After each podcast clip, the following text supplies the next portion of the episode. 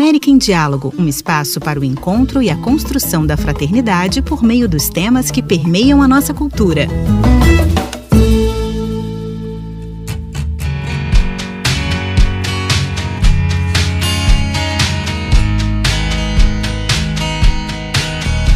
Por trás das consideráveis estatísticas sobre a pobreza na Argentina, existem rostos de pessoas que vivem em contextos de profunda vulnerabilidade.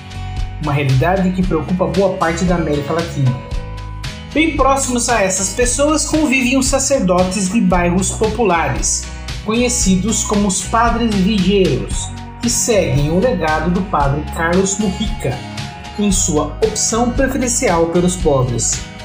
No episódio desta semana, tomamos alguns fragmentos de entrevistas publicadas na revista Cidanueva, da Argentina, para conhecer a vocação de três sacerdotes que dão a sua vida cotidianamente em diferentes villas da cidade de Buenos Aires e da Grande Buenos Aires. Nicolas Angelotti, conhecido como Padre Tano, tem 36 anos e aos 17 começou a frequentar as vilhas como missionário. De onde veio a sua vocação para as favelas? O encontro com o testemunho de Carlos Mudica me permitiu ver um modelo de sacerdote realizado. E logo quando conheci o Padre Pepe de Paula, reconheci esse modelo concreto, de carne e osso. Eu acompanhava nas missas, organizávamos as salas de jantar para os pobres. Além disso, acrescentaria o Padre Gustavo Carrara, o seminário e os cinco primeiros anos do ministério me marcam, me cortam como uma tesoura. E o que tem que ter um sacerdote para viver numa vila? A decisão de viver na vila é o mais importante. Significa compartilhar a mesma sorte, vincular-se com as pessoas do bairro, não apenas na caridade, mas pela irmandade, amizade, a família, compartilhar a mesma mesa. Isso é o mais importante porque um não se chega aqui para ajudar, mas sim para assumir o lugar que generosamente a comunidade lhe oferece. As pessoas do bairro recebem com muito carinho e fé aos padres que vão viver ali e lhe dão um lugar muito sagrado, porque lhe contam seus dramas, dores, sonhos, alegrias. Você participará no batismo, no aniversário e no enterro. Elas lhe confiam o que de mais sagrado e importante tem. É muito exigente levar essa vida comunitária sobre as costas? Não a vivo como uma exigência, mas como um privilégio. Nós não somos super-heróis, mas sim somos felizes vivendo onde vivemos e fazendo o que fazemos.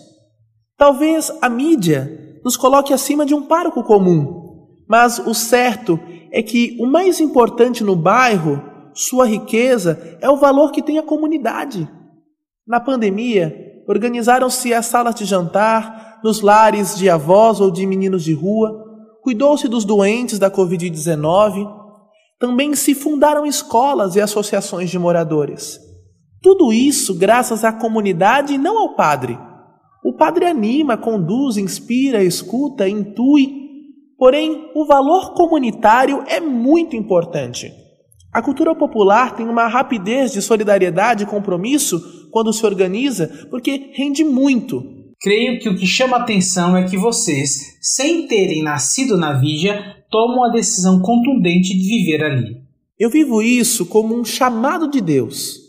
Para mim, Deus chama e grita por detrás do calvário da dor. E se revela quando segue irmanado no caminho, sendo amigo e companheiro.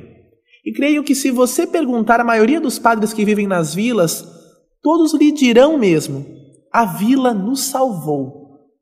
Ela nos salvou de viver na frivolidade, de não usar bem a vida, do individualismo, das tentações que em outros lugares você tem mais à mão. A vila tem um marco de humanidade e de cheiro de evangelho que o padre cuida e fortalece muito e faz que aprofunde as opções mais radicais que teve em sua vida. Você fala do valor comunitário nas vídeas. Você acredita que essa experiência é uma das contribuições que as vídeas podem dar ao resto da sociedade? Sim, os pobres, por padecerem de injustiças e da falta de oportunidades, sintonizam, intuem, respeitam e se comovem profundamente diante da dor do outro. De um modo muito particular, eles têm uma sintonia mais compassiva e terna, muito decidida, digna e justa. A ideia de que ninguém se salva só se vive desde muito menino, porque um necessita permanentemente do outro no contexto da necessidade e da dor. É aí que se vê a riqueza que temos quando somos povo, quando não nos fechamos, por isso, creio que a cultura popular é como uma reserva de humanidade em certos valores. Padre Pepe de Paula é uma referência de vocação à vida nos bairros populares, um caminho que começou a percorrer 25 anos atrás. Hoje é coordenador da equipe de sacerdotes de vídeas da cidade de Buenos Aires e da Grande Buenos Aires. Um padre como o senhor, com tantos anos vivendo dessa maneira, poderia ser transferido a um lugar que não fosse a Vídia? A necessidade hoje é muito grande nas vilas. Faltam padres. Em geral, nosso caminho passa por bairros populares. São tantas as tarefas do pároco que a maior parte do nosso trabalho passa por estar o dia todo em contato contínuo com a comunidade. Um sacerdote hoje não tem os mesmos desafios que tinha o Carlos Mudica há 50 anos. Todos os trabalhos de prevenção nas associações de moradores, colégios, casas de recuperação são coisas que antes fugiam à tarefa do padre vileiro e hoje em dia fazem parte. É importante que quando nós nos dedicamos ou nos focamos em algo, possamos segui-lo de maneira continuada, porque essa é a melhor forma de servir a igreja. Assim como o bairro se apoia em vocês, em quem vocês se apoiam? Nós temos, por um lado, um forte sentido de oração, quer dizer, o um encontro com Deus quando se fecha a porta e se encerra o dia. Também isso acontece com a equipe de padres vileiros. Esse é um grupo fortalecido e sempre alguém lhe dá a possibilidade de conversar, respirar ou de contar com as forças e alegrias que também servem para que o outro possa replicá-las. É um grupo muito criativo e isso é uma bênção de Deus. Qual função o sacerdote ocupa na vida da Vídia? São muitas as funções. Creio que o fato de estar dentro da vila faz com que, primeiro, as pessoas se sintam parte do lugar. Além disso, as propostas de prevenção e recuperação que levo adiante fazem com que a igreja seja um ponto de referência muito importante. Tendemos a buscar pontes, a buscar unidade da família, a superar as violências, gerar possibilidades de prevenção, levantar quem cai. Num dia acontecem mil coisas diferentes, coisas que não costumam acontecer em outras paróquias. Na vila, a igreja é central na vida das pessoas. Aos 59 anos, o que lhe segue motivando para estar na vida? É um modo muito particular de viver o sacerdócio. Desde o começo com Carlos Mujica, construímos uma identidade com os desafios que propunham cada tempo. Por agora, trabalhar e viver nas vilas é a identidade que nos marca. Deus dirá até quando, porém. Quanto isso, é maravilhoso. O padre Charlie Oliveiros tem 45 anos e a ocupação com os pobres chegou ao mesmo tempo que a sua vocação ao sacerdócio. Faz 16 anos que ele vive nas favelas. Qual a contribuição que a vida na Vídia deu à sua própria vida? Tudo. Isso me formou, me fez me encontrar comigo mesmo. Sou muito agradecido. Isso me deu um modo de olhar as coisas, me conectou com os mais pobres, com os problemas reais. A luta deles é todo o tempo, entre a vida e a morte.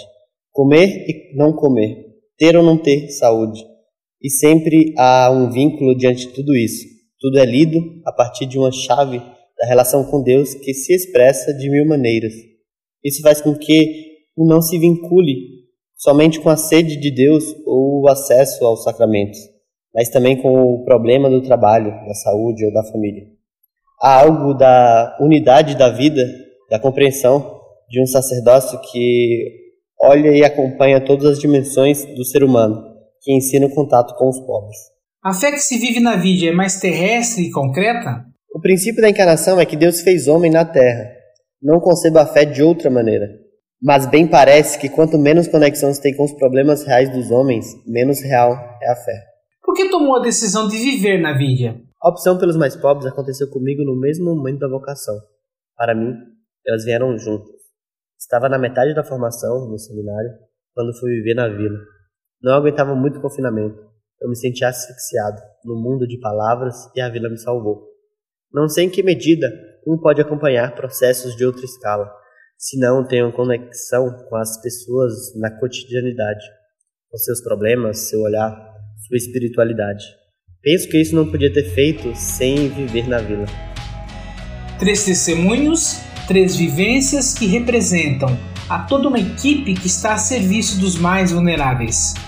Uma vida entregue aos mais pobres para acompanhá-los no desenvolvimento integral e construir pontes de empatia com toda a sociedade.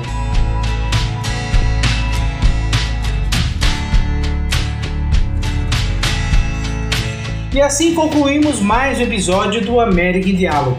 Este podcast teve produção jornalística de Cidade Nueva da Argentina. A versão em português é de Luiz Henrique Marques. Vozes brasileiras: Luiz Henrique Marques, Ronaldo Oliveira, Roberto Pereira Mendes e Vinícius Trindade de Souza. América em Diálogo é uma produção da Cidade Nova Latino-Americana e Caribenha. Muito obrigado e até a próxima!